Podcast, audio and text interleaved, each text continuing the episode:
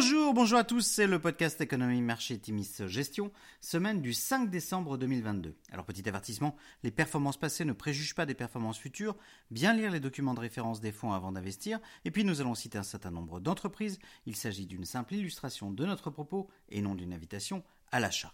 Alors cette semaine, nous avons titré éclairci avec un gros point d'interrogation. Les marchés d'actions ont fortement progressé mercredi après un discours de Jérôme Powell, président de la Fed, confirmant que des hausses de taux plus modérées pourraient commencer dès la réunion de la Fed des 13 et 14 décembre prochains. Vendredi, les investisseurs ont été toutefois pris à contre-pied par des chiffres au-dessus des attentes de l'emploi US, avec 263 000 créations d'emplois en novembre contre 200 000 attendus.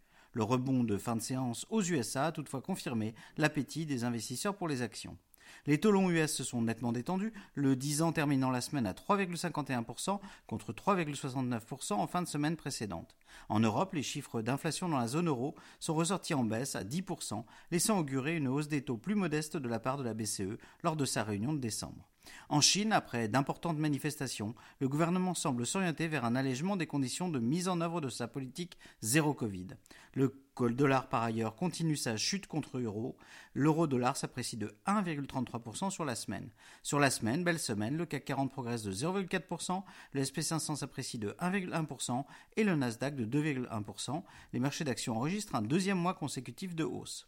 Alors du côté des sociétés, semaine de publication contrastée pour les valeurs de vos fonds, publication nettement au-dessus des attentes pour Ulta Beauty malgré des bases de comparaison élevées, au-dessus des attentes en termes de chiffre d'affaires mais décevantes sur la marge pour Dollar Général, publication au-dessus des attentes pour Zscaler, CrowdStrike et Salesforce mais avec un constat commun, les projets mettent plus de temps à se concrétiser, le départ du co-CEO de Salesforce pèse sur le titre.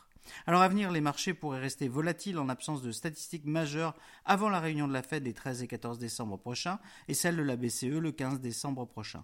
L'inflation US, le CPI, ne sera publié que le 13 décembre prochain. Nous surveillerons par ailleurs les implications des nouvelles sanctions de l'Europe sur le pétrole russe. Comme euh, depuis plusieurs semaines, nous maintenons un biais relativement optimiste, et ce malgré un environnement toujours complexe. Le pic d'inflation est peut-être derrière nous, et les banques centrales devraient voir leur politique de hausse des taux s'infléchir. Par ailleurs, malgré les rebonds d'octobre et novembre, les valorisations restent globalement historiquement basses et l'allègement des contraintes sanitaires en Chine, s'il se confirme, constitue une bonne nouvelle. Les prochains mois seront certainement marqués par l'appréhension d'en entrer en récession.